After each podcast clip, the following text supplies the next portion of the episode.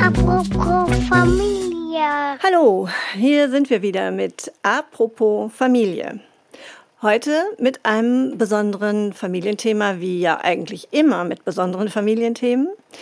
Ähm, mein Gast ist heute Frau Wiggeshoff. Frau Wiggeshoff leitet hier in Soest das Maria Haferkamp Haus. Und ich freue mich sehr, dass Sie Ihren Weg zu uns gefunden haben. Herzlich willkommen. Vielen Dank, ich freue mich auch.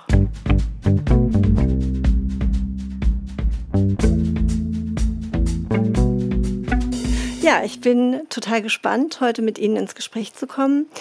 Ähm, mich würde und wahrscheinlich alle da draußen auch noch mal interessieren, was ist das Marie Haferkamp Haus? Das Marie Haferkamp Haus ist eine vollstationäre Mutter-Kind-Einrichtung, so wird es genannt, ähm, in der Frauen mit ihren Kindern leben, derzeit ausschließlich Frauen, ähm, die durch das Jugendamt bei uns untergebracht sind, weil es in deren Lebensgeschichte Situationen gab, wo sie nicht ausreichend gut für ihre Kinder sorgen konnten. Und dieses Haus gibt es seit 1904 und gebaut. Der Verein, den gibt es seit 1904, das ist der Evangelische Versorgungshausverein. Und gebaut wurde das Haus für die Zwecke der ähm, Aufnahme von einmal gefallenen Mädchen 1907. Da hört man schon, dass das auch äh, mit einem moralischen Unterton natürlich irgendwie ähm, verbunden war. Nichtsdestotrotz, glaube ich, war die Absicht damals tatsächlich, äh, Mädchen zu schützen vor der hohen Sterblichkeit, die es einfach gab, dass viele ähm, junge Mädchen, die äh, ungewollt schwanger geworden sind, auch aufgrund von Gewalt, auch äh, tatsächlich ihr Leben verloren haben und es dann dem Pastor von Renesse schon darum ging, auch äh, Leben zu retten. Mhm. Und äh, daraufhin hat sich dann der Evangelische Versorgungshausverein gegründet und es wurde ein Grundstück gesucht, das dann auch gefunden wurde. Und dann wurde 1907 das Haus, so wie es heute in der Hausgasse 11 steht, gebaut. Boah, das ist schon wirklich eine sehr lange Geschichte, die dieses Haus hat. Und es hat im Grunde genommen nie seinen Zweck geändert?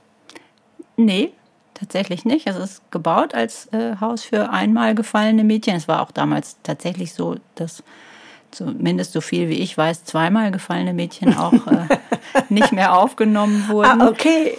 Tatsächlich. Okay, das äh, durfte denen wirklich nur einmal passieren. Ja, es ist zumindest das, was mir zugetragen ist. Also mhm. ich, ich habe es nicht überprüft, aber es ist tatsächlich was, und wo es natürlich auch wieder darum ging, okay, wie, was mussten Frauen auch äh, damals schon erleiden und wurden äh, trotzdem dann irgendwie abgewiesen. Das hat auch so ein bisschen tatsächlich, ähm, ja, macht mich das auch nachdenklich. Also mhm. das diese Geschichte dieses Hauses. Aber es war immer ein Haus, wo äh, Frauen gewohnt haben, wo Kinder auch zur Welt gekommen sind.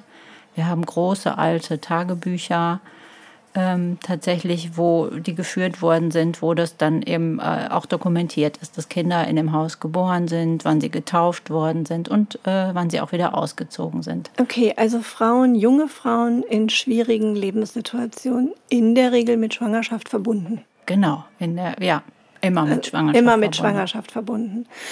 Das heißt, wie ist denn im Moment gerade das Altersspektrum? Also ab wann darf eine junge Frau in ihr Haus, wenn sie schwanger ist? Wie jung darf sie sein? Wie alt darf sie sein? Also äh, der Alter, der, der Alters äh, ähm, oder Altersgrenze der Mütter gibt es nicht. Mhm. Die jüngste, die bei uns gewohnt hat, war zwölf. Oh. Und die älteste war Mitte 40. Also in der Spanne äh, bewegt sich das. Die Gründe dafür sind ja äh, tatsächlich äh, weit gefächert und total unterschiedlich. Ähm, aber es geht darum, dass es äh, tatsächlich die Aufgabe in dem Leben dieser Frau gibt, für ein Kind sorgen zu wollen, zu müssen, zu sollen. Und ähm, die Idee von Menschen, die sie begleiten, ist, dass das nicht alleine gelingen kann. Und damit gibt es eben auch einen äh, Anspruch darauf, Paragraph 19 SGB 8 ist das, wenn man Hilfe braucht bei der Erziehung eines Kindes, ähm, dann soll man die auch bekommen. Okay, das heißt, bei Ihnen ist es ja noch im Grunde genommen vor der Erziehung eines Kindes. Also es ist ja noch im Werdungsprozess dieses Kind. Auch nicht immer. Okay. Also bei uns sind ähm, nicht nur schwangere Frauen, sind auch in den letzten Jahren zunehmend weniger Frauen, die äh, in Schwangerschaft zu uns kommen, sondern die schon ein Kind geboren haben, die entweder direkt aus dem Krankenhaus zu uns kommen oder die eine Weile mit ihren ähm, Kindern in Wohnungen gelebt haben und sich im Verlauf herausgestellt hat, dass beispielsweise eine ambulante Betreuung durch das Jugendamt, durch einen freien Träger nicht ausreichend ist und es eine intensivere Hilfe braucht. Und wie sieht denn so eine intensivere Hilfe aus? Also die Frauen ziehen bei Ihnen ein? Ja, also meist fragt das Jugendamt an und sagt, es gibt äh, hier eine junge Frau mit einem Kind oder noch schwanger und sie selber sieht, dass es, äh, dass sie Unterstützung braucht oder wir vom Jugendamt sehen, dass sie Unterstützung braucht, äh, ist bei ihnen Platz frei.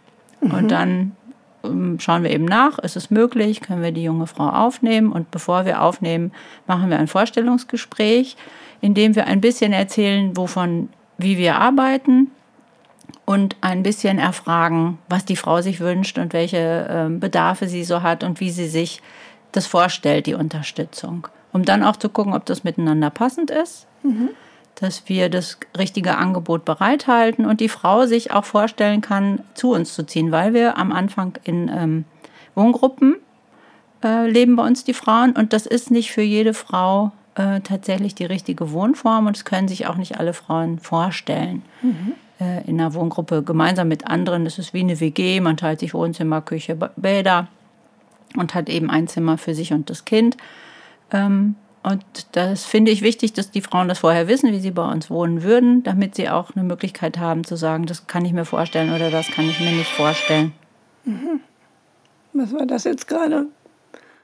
Weiß ich auch nicht. Ein Handy? Ja, so also ist es aber manchmal auch. Also tatsächlich, da kommt was dazwischen, im Gespräch, wo man so denkt, was kommt dazwischen? Also das, was Sie jetzt gerade erzählt haben, wir führen mit den Frauen ein Gespräch, die können sich das auch überlegen, ob das für sie die passende Wohnform ist. Mit wie vielen Frauen leben die in so einer Wohngruppe dann? Mit bis zu zwei. Ah, okay, also es sind ja sehr kleine Wohngruppen da. Ja. Also zu zweit in einer Gruppe. Das hört sich ja nach einer großen Freiwilligkeit an. Ist das immer eine große Freiwilligkeit, wenn es eine Anfrage gibt, ist bei Ihnen Platz, dass wir eine junge Frau unterbringen können?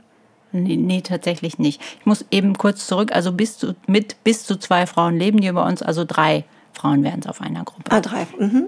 Genau, also ähm, freiwillig ist es in der Regel nicht, in dem Sinne, dass sie äh, eine intensive Unterstützung brauchen. Ähm, das ist dann schon tatsächlich, äh, das hat ja auch einen Vorlauf, bevor die zu uns kommen. Das heißt, da gibt es ja Gespräche bei den Jugendämtern, da gibt es auch äh, möglicherweise äh, Hilfeverläufe schon, die gewesen sind, ähm, Gespräche, die gelaufen sind und das klar ist, dass es auf jeden Fall was Stationäres und was Intensives braucht.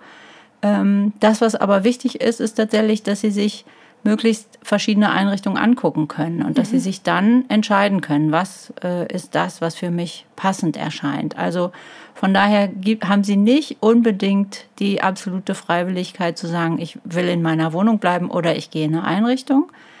Die äh, Entscheidung ist tatsächlich oft gefallen, dass es in einer, Ein in einer Wohnung nicht funktioniert, aber dass wir schon gucken, passt das ähm, wie wir arbeiten mit dem, was die Frau sich ähm, vorstellen kann, was die sich wünscht, was auch das Jugendamt ähm, für äh, Vorstellungen hat, was hilfreich sein könnte mhm. für die Mutter und das Kind. Von daher sind wir äh, ein bisschen freiwillig und gleichzeitig natürlich, ähm, da machen wir uns alle als Team auch nichts vor, sind wir ähm, auch kontrollierend. Also bekommen wir auch einen Auftrag natürlich vom Jugendamt, dass wir schauen sollen, ist das, ähm, was das Kind braucht, von der Mutter ausreichend gegeben? Oder mhm. an welcher Stelle braucht es noch eine veränderte Fürsorge? Und ist es so, dass die Mutter das mit sehen kann, mhm. auch, dass es das braucht? Okay, dann merke ich gerade, kriege ich schon zwei Fragen in den Kopf, auch vor allen Dingen, damit unsere Zuhörer das richtig gut verstehen. Wie wird man denn aufmerksam auf eine Frau, die vielleicht in einer Wohnung wohnt und nicht so gut mit ihrem Kind klarkommt? Also ich stelle mir das gerade gar nicht so einfach vor, wenn sie nicht vielleicht schon beim Jugendamt aus irgendeinem Grund ähm, auffällig war oder gemeldet ist oder oder oder. Aber wie wird man aufmerksam auf Mütter, denen das nicht so gut gelingt, gut für ihr Kind zu sorgen? Ja, das ist eine spannende Frage und äh, in manchen Fällen gelingt es ja auch nicht gut. Mhm. Tatsächlich, mhm. Äh, so wie Sie schon sagen, das sind häufig Familien, ähm, denen so eine in Anführungsstrichen Jugendamtskarriere äh, nachgesagt wird mhm. oder wo klar ist, man kennt schon die Eltern und möglicherweise die Großeltern und es gibt sowieso schon einen äh, vergrößerten Fokus auf diese Familie. Das ist in der Mehrzahl mhm. der äh, Frauen, die wir haben. Da gibt es schon eine eigene, häufig eine eigene Jugendhilfegeschichte. Manchmal ist es tatsächlich so, dass Frauen sich auch melden mhm. und sagen, dass sie äh, Unterstützung wünschen.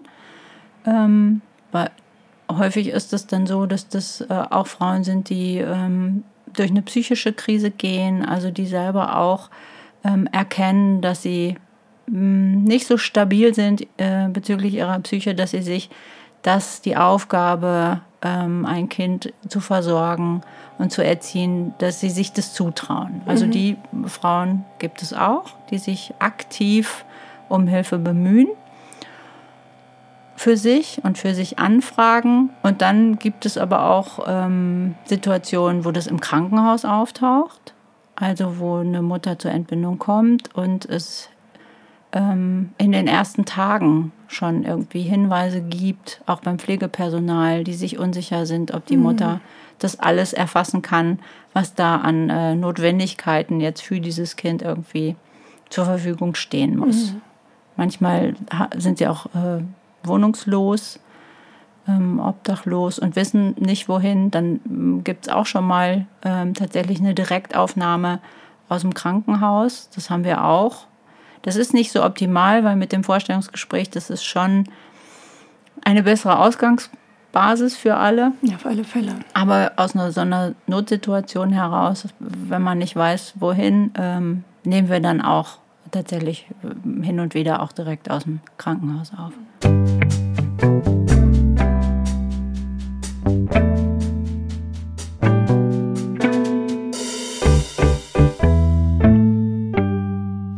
Wen haben Sie denn dann im Fokus, wenn die Frauen bei Ihnen sind, die Kinder oder die Frauen?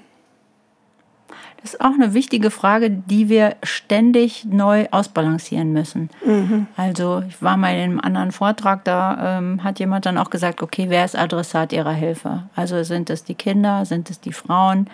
Und es ist tatsächlich für uns ein ständiges Austarieren von ähm, nicht sicher zu sein, wer es ist. Also wenn die kommen und wenn die Kinder sehr klein sind und sehr vulnerabel und ähm, bei den Müttern tatsächlich so ein geminderte, so eine geminderte Aufmerksamkeit, so eine geminderte Impulssteuerungsfähigkeit äh, vorhanden ist, dann ähm, sind wir schon sehr an der Seite des Kindes und sagen, die, das Kind ist erstmal Adressat unserer Hilfe im Sinne von auch Adressat, dass durch unsere Kontrolle nichts passiert um mhm. es mal ganz platt zu sagen, ja, tatsächlich. Klar. Dass wir da, wir begleiten sehr eng bei allen pflegerischen Situationen. Es gibt eine sehr ähm, enge Begleitung. Die Kolleginnen haben ihr Büro mit auf der Wohngruppe und sind also ähm, ständig auch präsent, damit sie gegebenenfalls unterstützen, aber auch übernehmen können, motivieren können. Aber dass wir eben auch das Kind immer im Blick haben.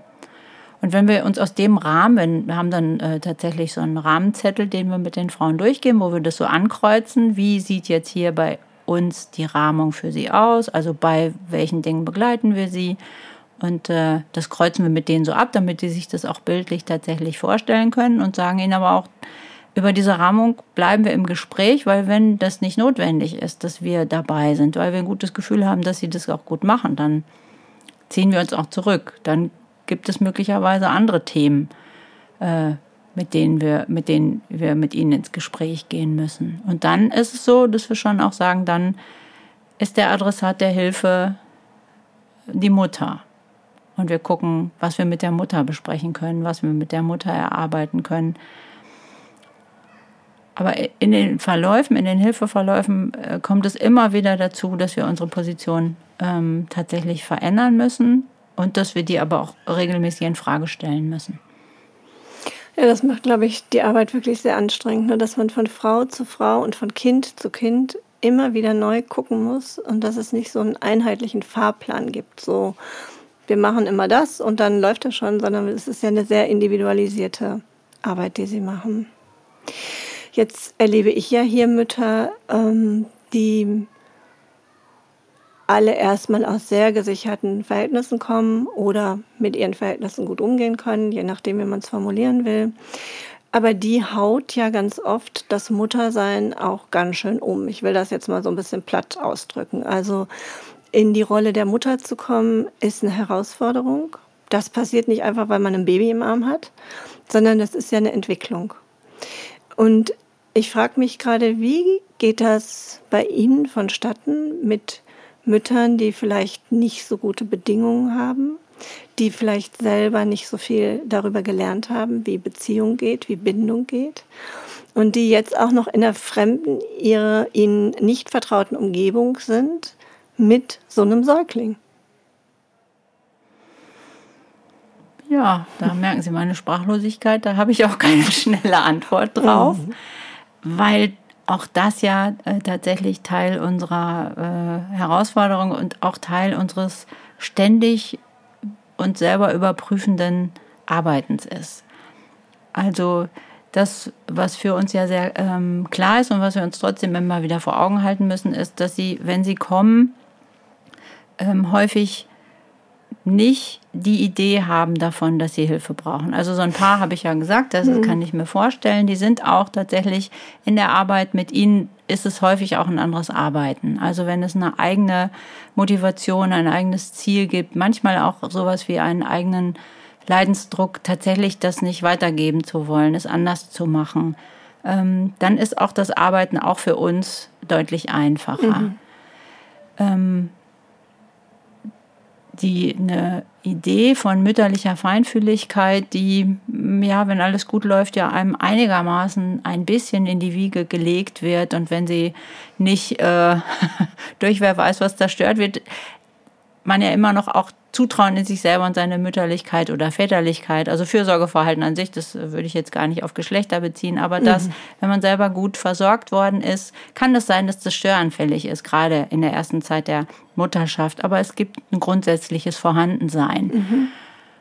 Und äh, das ist tatsächlich was, was, was ich auch finde, ob, ich weiß gar nicht, ob es dafür schon äh, ausreichend Forschung gibt, ob es dafür ausreichend Lösungen gibt. Ich glaube, da müssen wir weiter kreativ darüber nachdenken, wie ist das genau, wie, wie, wie geht das, Menschen davon zu erzählen oder ihnen das irgendwie mit an die Hand zu geben, wenn es selber keine Erfahrung darüber gibt. Also wenn ich keine Ankerpunkte, keine Erinnerung, keine inneren Repräsentanzen habe, die ich übertragen kann auf andere äh, Beziehungsmodelle oder die, die ich habe, äußerst schädigend sind. Also wenn hm. meine Beziehungserfahrung eher tatsächlich eher bedrohlich, angsteinflößend war, dann irgendwie zuversichtlich, äh, mutmachend äh, die Beziehung zu meinem Kind zu gestalten, ist äh, ja auch eine, eine große Herausforderung. Ja, ist eine riesige Herausforderung. Und ich denke gerade so, das ist ja auch nicht was, wo man sagen kann, okay, ich mache jetzt mal die Erfahrung und ähm, das ist ganz gut gegangen und jetzt kann ich das repräsentativ für alle anderen Situationen nehmen, sondern das ist ja im Grunde genommen das, was uns das Leben lehrt. Also was, was nicht schnell erlernbar ist, was äußerst sensibel ist, sehr störanfällig ist. Das würde ja bedeuten, dass die Mütter mit ihren Kindern bei ihnen einen sehr langen Aufenthalt bräuchten, um tatsächlich einigermaßen stabil zu werden in ihrem Muttersein. Wie lange sind denn die Mütter so im Durchschnitt bei Ihnen? Ähm, Im Durchschnitt äh, zwischen ein und zwei Jahren. Es mhm. gibt aber auch ähm, tatsächlich Fallverläufe, die enden nach, nach dem ersten, also nach den ersten Stunden, haben wir auch schon die äh, kamen und auch sofort wieder gingen. Und die Mutter, die wir am längsten betreut haben, war zehn Jahre bei uns. Wow. Ja, das war dann so, dass das Kind in den Kindergarten ging, anschließend in die Schule und die dann aber jetzt irgendwann äh, dann ausgezogen ist in eine eigene Wohnung und äh, ihr Kind ist in einem Internat und die haben, äh, glaube ich, einen wunderbaren ähm, Verlauf genommen. Die kommt auch immer uns immer noch mal besuchen und das ist total spannend auch zu gucken, wie, wie das Leben bei denen weitergeht. Also das äh, gibt es auch. Aber in der Regel, also das, was wir sagen, ist, dass wir schon in dem ersten halben Jahr tatsächlich ähm, uns ein, ja, ein Verständnis erarbeiten möchten, wie die Mutter mit dem Kind, wie das Kind mit der Mutter in Beziehung geht oder auch nicht in Beziehung geht, wo es Missverständnisse, wo es Verständnisse gibt, also wo, wo es Möglichkeiten gibt für uns ähm, anzudocken, zu erklären, zu motivieren, kreativ zu sein, Verbindung zu schaffen. Ähm, und ob es die Möglichkeit gibt, dass die Mutter diesen Weg auch mitgehen möchte, weil mhm. sie die Idee davon hat, dass es irgendwie gut sein könnte. Dass wir sagen, so ein halbes Jahr brauchen wir, um ausreichend viel zu verstehen, um dann auch Ideen zu entwickeln, wie, wie äh, kann Mutter gestärkt werden, wie kann Kind gestärkt werden. Manchmal ist es auch so, dass ja eher die Idee ist, tatsächlich, dass das Kind einen eigenen Raum noch braucht, also im Kindergarten lange, in der ähm, Schule lange betreut werden, weil das, was die Mutter mitbringt, sehr gut ist, aber nicht 24 Stunden, nicht so eine mhm. lange Zeit. Genau, dann gucken wir dann immer, was, welche Möglichkeiten gibt es, dass, dass, die, dass die Mutter nicht zu sehr herausgefordert ist und möglicherweise auch noch Platz zum Wachsen hat, aber dass das Kind auch zu seinem Recht kommt, mhm. sich selbst zu entwickeln und gesehen und anerkannt zu werden. Ich merke so, da könnte ich jetzt einsteigen und ganz viel machen, aber ich glaube, das ist ähm, für unsere Zuhörer nicht ganz so spannend, sondern oder vielleicht auch spannend, aber der Zeitrahmen wird es nicht hergeben. Ähm, mich würde noch mal interessieren, was ist denn, wenn Sie feststellen, es gelingt nicht? Also wenn es gelingt, glaube ich, sind alle sehr froh und beglückt. Ähm, aber wenn es nicht gelingt, wenn sie die Mutter nicht sensibilisieren können, wenn sie feststellen, die Mutter ist für ihre Kinder nicht so gut wirksam, wie es wünschenswert wäre. Was passiert denn dann?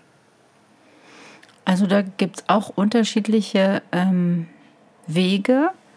Es gibt ja äh, die, ähm, den Verlauf, dass es so ist, dass das mit der Mutter gemeinsam auch erkannt werden kann. Also dass mhm. die Mutter das auch erkennt für sich, dass sie das, was sie alles noch bewältigen muss, nicht schafft, zusätzlich noch die Verantwortung als Mutter wahrzunehmen und dann ähm, dass wir dann gemeinsam mit ihr gucken, wo kann das Kind hingehen. Das ist dann, äh, je nachdem, wie alt das Kind auch ist, in eine Pflegefamilie oder in eine Diagnosegruppe. Manchmal ist es so, dass auch die Kinder nicht sofort in enge Beziehungen ähm, gehen, sondern auch erstmal durchatmen mhm. äh, müssen und geguckt werden, was ist der richtige Ort, wo das Kind hingehen kann.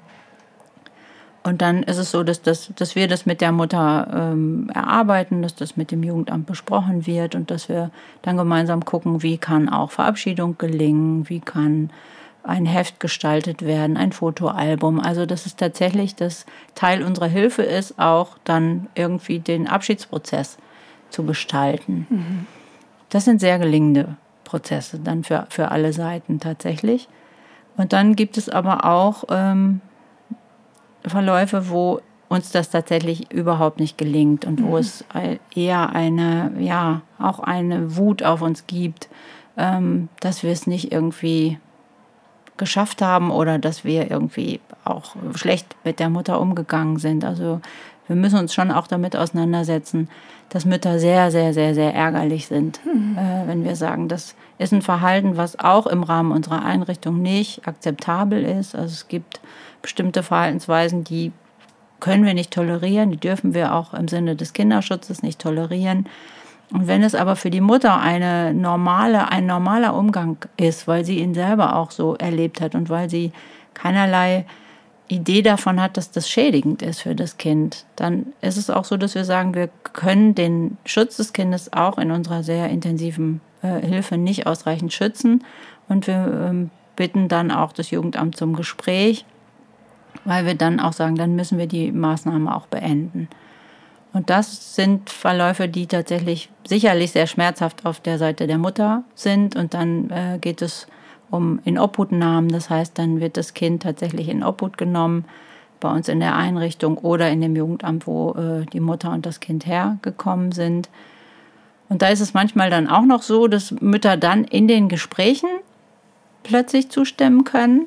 Mhm. Dann wirkt es manchmal so, als hätte es irgendwie eine Entscheidung gebraucht und sie können den Kampf irgendwie, also der Kampf ist nicht mehr notwendig und mhm. sie stimmen dem zu.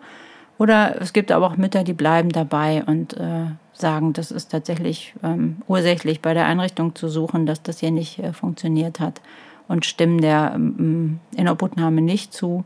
Und dann geht es eben auch weiter ans Gericht. Dann äh, mhm. gibt es ein Gerichtsverfahren, einfach damit nochmal geguckt wird, braucht es noch eine andere Einrichtung, braucht es ein Gutachten ähm, und wie geht der Weg äh, für dieses Kind und für die Mutter weiter. Mhm. Das heißt, in solchen Fällen ist ganz klar Adressat das Kind. Ja. Also dann geht der Kinderschutz tatsächlich vor. Ja. Finde ich sehr beruhigend, auch irgendwie zu wissen, ähm, dass diesem kleinen Menschen eine Chance eingeräumt wird, ähm, eine Entwicklung zu nehmen, die einen besseren, vielleicht, also einen prognostisch besseren Verlauf hat. Also man weiß es ja dann in der Regel nicht, aber ähm, ich erinnere mich, ich habe ja sehr viel früher auch mal ähm, diese Arbeit gemacht und ich weiß, dass mich sehr berührt hat und das bis heute eigentlich, dass alle jungen Frauen, egal aus welchen sozialen Verhältnissen sie gekommen sind, ja die Idee hatten von heiler Familie.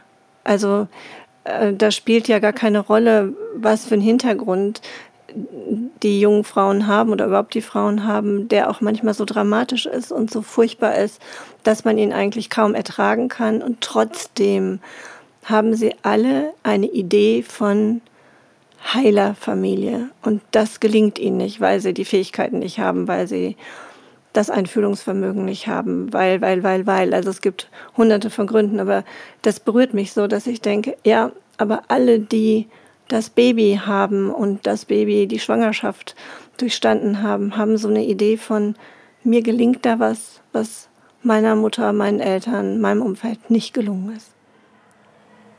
Ja, es hat manchmal sowas von auch von Wiedergutmachung der mhm. eigenen Geschichte. Ja sehr häufig. Oder wenn das dann mit dem einen Kind nicht gelingt, dann soll es mit dem nächsten Kind mhm. gelingen. Das ist so ein großer Wunsch nach Heilwerden, mhm, äh, glaube genau. ich, häufig auch dahinter steckt, ja.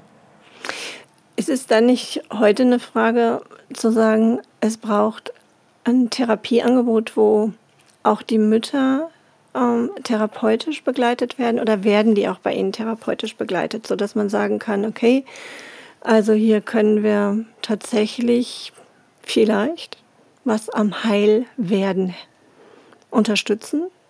Oder ist das einfach zu viel für so eine Einrichtung ähm, an Aufgabe und Herausforderung? Also wir haben ähm, ein therapeutisches Angebot ähm, der DBT, der dialektisch-behavioralen Therapie als Gruppenangebot, weil das eine ganz gute ist, eine verhaltenstherapeutische ein verhaltenstherapeutisches Angebot und es ist sehr praxisnah und es äh, macht auch viel Spaß. Also da arbeiten wir schon daran, mit den Frauen irgendwie in, in der Gruppe, ähm, ja, mit dem eigenen Selbstverständnis und mit der eigenen Wahrnehmung und äh, mit dem, wie sie sich selber erleben und wie sie für sich selber sorgen, sich damit ein bisschen auseinanderzusetzen und laden da herzlich zu ein und finden das ein wunderbares Manual. Und gleichzeitig ähm, haben wir keine Therapeutin für oder Therapeuten für ähm, Psychotherapie in unserer Einrichtung. Ähm, da haben wir uns auch gegen entschieden, weil wir auch ähm, die Erfahrung gemacht haben, dass die Bedarfe der Frauen tatsächlich alle ganz unterschiedlich sind mhm. und dass ähm, sie, wenn sie ähm, die Idee für sich haben, dass Therapie für sie hilfreich sein kann, sie sich dann tatsächlich auf den Weg machen. Also dass wir dann mhm. gucken, was gibt es für Therapiemöglichkeiten, wen, wen gibt es hier in Soest, wen gibt es aber auch in Lippstadt oder in Werl. Mhm. Also all das, was erreichbar ist. Um dann auch zu gucken, wir unterstützen dann auch, dass das gelingen kann und ähm, dass sie beharrlich irgendwie daran bleiben, dass wir sie da schon auch motivieren. Ähm, und grundsätzlich, aber grundsätzlich müssen sie eben den Weg gehen und sagen, ich entscheide mich dafür und ich äh, setze da ein bisschen an Energie rein und dann finden wir das auch ein, äh, ja, eigentlich auch ein Weg, der, an dem sie nicht vorbeikommen, mhm. weil das tatsächlich ja häufig therapeutische Themen sind, um die es dann geht und die auch lange brauchen, bis sie einigermaßen gut integriert sind und sie nicht mehr so behindern. Mhm. Aber es ist ja auch eine Haltung von uns, die wir beraterisch oder therapeutisch tätig sind, dass wir ähm, eigentlich wirklich nur mit denen arbeiten können, die was wollen. Also die sich verändern wollen oder die eine Idee haben, hinzugucken, reflektorisch zu sein. Ähm, und die in Anführungsstrichen Geschickten, wo man so sagt, können Sie da mal drauf gucken, da ist irgendwas komisch. Oder meine Freundin, meine Gruppenleiterin sagt, ich bin hier komisch und jetzt gucken Sie mich mal an. Äh, da hat es auch wenig Sinn. Also die haben ja keinen Veränderungswillen. Wenn Sie jetzt sagen, okay, es gibt die Fälle, die gelingen, was ja wunderbar ist. Es gibt die Fälle, wenn ich dachte gerade so, wenn die gelingen, kriegen Sie noch mal eine Rückmeldung, wie lange die gelingen? Also ist das wirklich was, was man angekurbelt hat und wo man so denkt, okay, die haben jetzt wirklich die Kurve fürs Leben gekriegt und kommen mit den Höhen und Tiefen, die das Leben ja so mit sich bringt, klar, kriegen Sie da noch mal irgendwie Nachricht von? Oder ist das eigentlich, die waren bei Ihnen, verabschieden sich und sind dann auch aus weg? Also irgendwann sind sie weg. Das mhm. schon, aber es gibt äh, immer auch Frauen, die sich nochmal melden, mhm. von denen wir nochmal was äh, hören ähm, und auch über längere Zeit nochmal was hören. Ach, aber schön. das sind tatsächlich Einzelfälle, aber ich weiß, einmal stand eine Frau vor der Tür, die hatte ich auch betreut und dann wollte, hat sie mir Blumen mitgebracht und sagt, sie wollte mir mal erzählen, dass sie bald heiratet. Ach, wie süß. Ja, es war auch berührend, weil sie ist nicht mit Kindern gegangen, sondern sie, äh, ihre Kinder sind in Pflegefamilien gewechselt und trotzdem war es möglicherweise so eine gute Begleitung, dass sie äh, ohne ja, Groll war und dass sie irgendwie das wichtig fand, dass ich auch noch ein bisschen jetzt von ihrem Leben irgendwie mitbekommen habe. Und die habe ich noch ein paar Mal getroffen, die war noch ein paar Mal da. Jetzt weiß ich nicht, was sie macht. Mhm. Und eine andere Kollegin, weiß ich, die hat auch eine Mutter betreut, die immer noch mal angerufen hat und auch immer noch mal Fragen gestellt hat und dann mit Sigrid sprechen wollte und noch mal eine Frage zu der und der Gesundheitssituation ihrer Kinder hatte und eben auch immer erzählt hat, wie es ihr so geht. Also das gibt es schon in Einzelfällen. Manchmal berichten uns die Jugendämter, dass die Frauen gut angekommen sind, dass die äh, sich gut weiterentwickelt haben. Aber das sind die, die wenigsten tatsächlich, von denen wir irgendwie eine Rückmeldung bekommen. Aber wie schön zu erleben, dass es doch Menschen gibt, die dann eine gute Bindungserfahrung mit ihnen machen, ne? weil sie eine gute Bindung aufbauen können und ähm, das den Frauen gut weitergeholfen hat.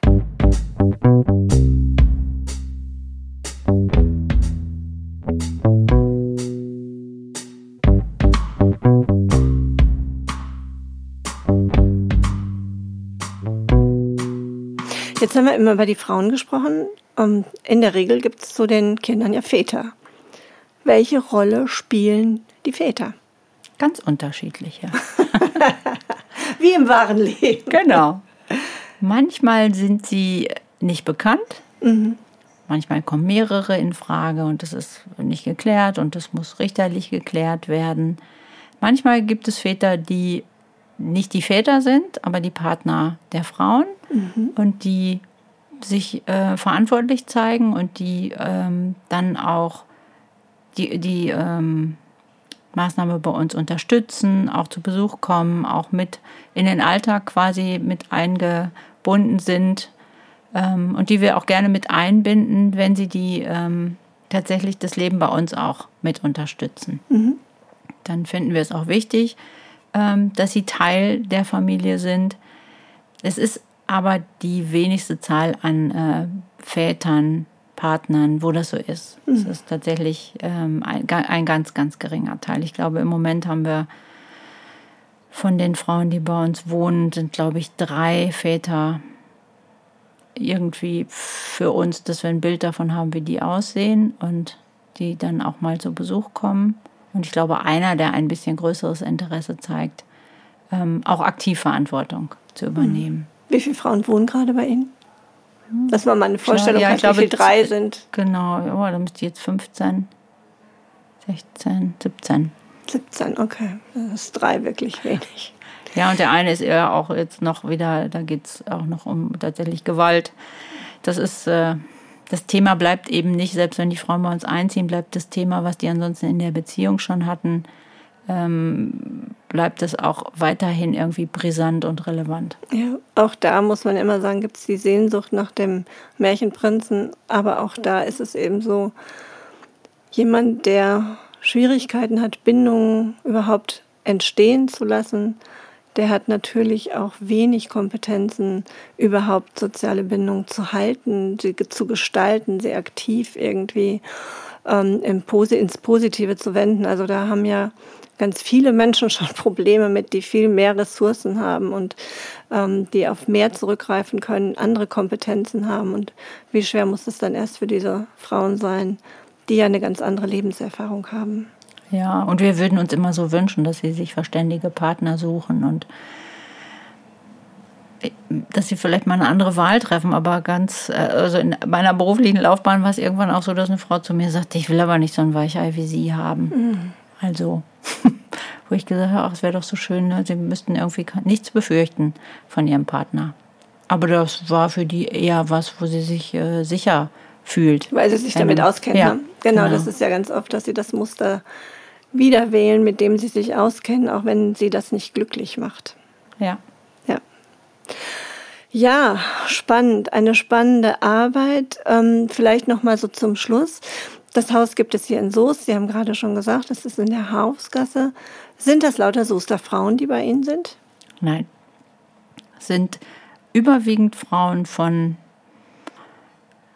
ja, ich weiß jetzt gar nicht, von weiter weg, wobei das stimmt auch so nicht. Also ähm, ein paar sind aus Soest, wobei auch nicht alle Frauen, die in Soest ähm, einen solchen Bedarf haben, dann auch in Soest untergebracht werden, weil mhm. manchmal ist es auch sinnvoll, tatsächlich ein bisschen den Sozialraum zu verlassen, um ja. sowas wie einen Neustart auch irgendwie hinzubekommen. Und ähm, die Frauen, die bei uns wohnen, kommen ähm, ja aus dem Ruhrgebiet, aus dem äh, Kreis, also um Hamm herum, um, aber auch aus dem Rheinland. Wir haben auch Frauen schon aus Hamburg gehabt auch aus Süddeutschland. Also von daher sind die Frauen, die bei uns leben, tatsächlich äh, bunt gemixt. Bunt, bunt, gemixt, genau. Und haben auch unterschiedliche Dialekte, was das manchmal dann auch ganz witzig macht. Ja, glaube ich, dass es dann ganz witzig ist. Ähm, Nochmal ganz kurz, die bringen manchmal auch ältere Kinder mit. Also das hörte man ja jetzt schon gerade, dass sie sagten, die gehen in den Kindergarten oder in die Schule schon.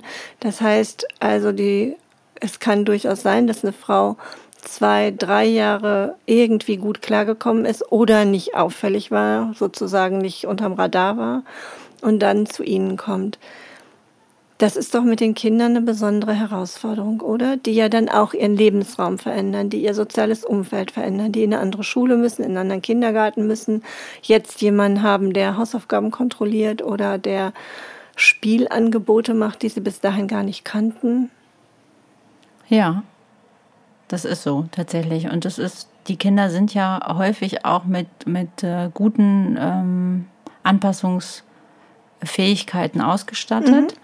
Sodass es am Anfang, wenn sie dann zu uns kommen, häufig ähm, sehr friedlich ist, dass es dass sie sehr, also dass sie auffällig, unauffällig sind für die Lebenssituation, in der sie sich befinden, die sie gerade äh, so beschrieben haben für diese neue Lebenssituation, dass sich im Verlauf tatsächlich dann aber ähm, auch für uns dann darstellt, ähm, in welchen ähm, Lebensbereichen die Kinder auch eine Problematik haben. Also sind sie eher Kinder, die über alle Grenzen gehen und die die Grenzen des anderen nicht wahren, weil sie ihre eigenen niemals gewahrt worden sind. Also sind sie sowas wie distanzlose Kinder, die auch mit jedem irgendwie auch mitgehen würden? Oder sind es Kinder, die eher verschreckt und verängstigt sind, mhm. weil alle Kontakte möglicherweise auch Gefahr bedeuten? Sind es Kinder, die dann schlecht einschlafen oder, über, oder schlecht durchschlafen, die schlecht essen, die tatsächlich schon in einigen Lebensbereichen auch ähm, einen Unterstützungsbedarf mitbringen. Mhm. Das sind die meisten unserer Kinder. Lernen fällt ihnen schwer, was auch logisch ist, wenn die Kindheit nicht irgendwie die Bedingungen für Lernen und Spaß und Weiterentwicklung gebracht haben, sondern dass sie eher, wenn sie eher auf Hab acht sein mussten, was passiert jetzt hier als nächstes, dann haben diese Kinder ja auch nicht gelernt, irgendwie das Lernen Spaß macht und sie weiterbringt, sondern mhm. sind sie manchmal auch schon ziemlich misstrauisch, mhm. auch den Kolleginnen gegenüber. Ja. Manchmal sind sie auch sowas wie Geheimnisträgerinnen, dass sie Dinge nicht erzählen dürfen, auch die sie belasten. Also das macht es auch bei uns im, ähm, in den Wohngruppen für die Kolleginnen oft nicht so einfach, weil ähm, die Kinder ja in so einem Loyalitätskonflikt auch geraten. Total. Mhm. Also, dass sie selber möglicherweise eine Not haben, die sie gerne mitteilen würden und aber nicht die Erlaubnis bekommen, mhm. ähm, das sagen zu dürfen. Mhm. Und das ist auch, das ist tatsächlich auch schwierig auszuhalten, auch äh, für das Team. Haben Sie oder andersrum nochmal gefragt, ähm, welche Berufsgruppen arbeiten bei Ihnen? Also wer begleitet die Frauen, wer begleitet die Kinder? Also wir sind da unterschiedlich aufgestellt. Das sind ähm, Sozialpädagoginnen, Sozialarbeiterinnen. Wir haben nur ähm, Frauen, mhm. wobei wir auch gerne Männer beschäftigen würden. wobei das auch ein besonderer Arbeitsbereich ist und man natürlich gucken muss, wie gut das irgendwie gelingt. Ähm, aber die sind in der Regel also Sozialarbeiterinnen, Heilpädagoginnen, Erzieherinnen, mhm. Kinderkrankenschwestern und Krankenschwestern arbeiten sowohl im Tagdienst als auch im Nachtdienst. Also nachts haben wir überwiegend ähm, tatsächlich medizinisches Personal, weil nachts in der Regel keine pädagogische Arbeit gefragt ist, sondern eher Gesunderhaltung oder genau. Wiederherstellung. Plötzlich Fieber, plötzlich Ohrenschmerzen, Bauchschmerzen. Genau, mhm. ja. Ähm, also von daher arbeitet da auch einiges an pädagogischem Personal, aber wir haben eben auch äh, äh an äh, medizinischem Personal, aber wir haben eben auch pädagogisches Personal mit äh, dann tatsächlich unterschiedlichen ähm, Weiterbildungen auch, mhm. die dann auch eine Entwicklungsdiagnostik machen können bei den Kindern. Ähm, ja, und die äh, Babywatching machen, also die dann nochmal gucken, wie können die äh, Frauen gestärkt werden, feinfühliger äh, die Signale ihrer Kinder wahrzunehmen. Ähm, also da gibt es eine, einen, einen bunten Mix an Ausbildungen, ähm, die wir im Team so haben und die auch gut sind und auch notwendig sind, unsere Arbeit machen zu können. Ja, so ein multidisziplinäres Team hat natürlich auch einfach einen besseren Blick auf viele Facetten von Entwicklung bei den Großen wie bei den Kleinen. Ich glaube, wir müssen einmal kurz das Brummen erklären, was immer mal wieder hier ist. Sie sind freundlicherweise gekommen, obwohl Sie gerade ein Dauerblutdruckmessgerät umhaben und ähm, werden jetzt immer mal dieses Brummen neben unseren üblichen Nebengeräuschen wie Kirchenglocken und leichte äh, Straßengeräusche dazugekommen ist. Dann liegt es nicht an der Technik, sondern es liegt daran, dass bei Ihnen gerade der Blutdruck gemessen wird. Okay, Frau Wiggeshoff, ich danke Ihnen sehr für dieses informative Gespräch. Ich könnte jetzt einfach auch aus beruflichem Interesse noch ganz, ganz viel fragen, aber wir sind am Ende unserer Zeit.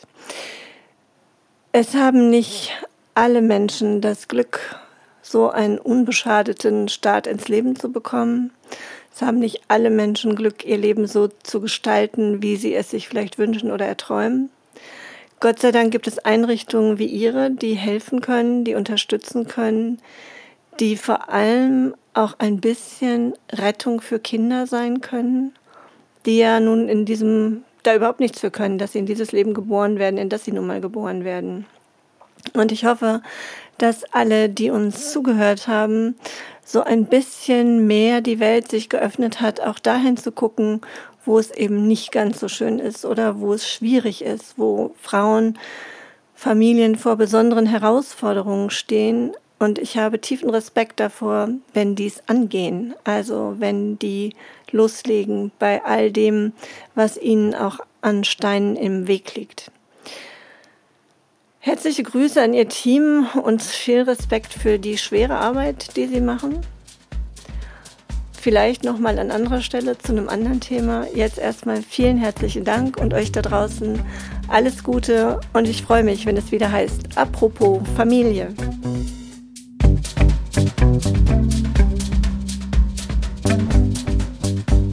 Apropos Familie.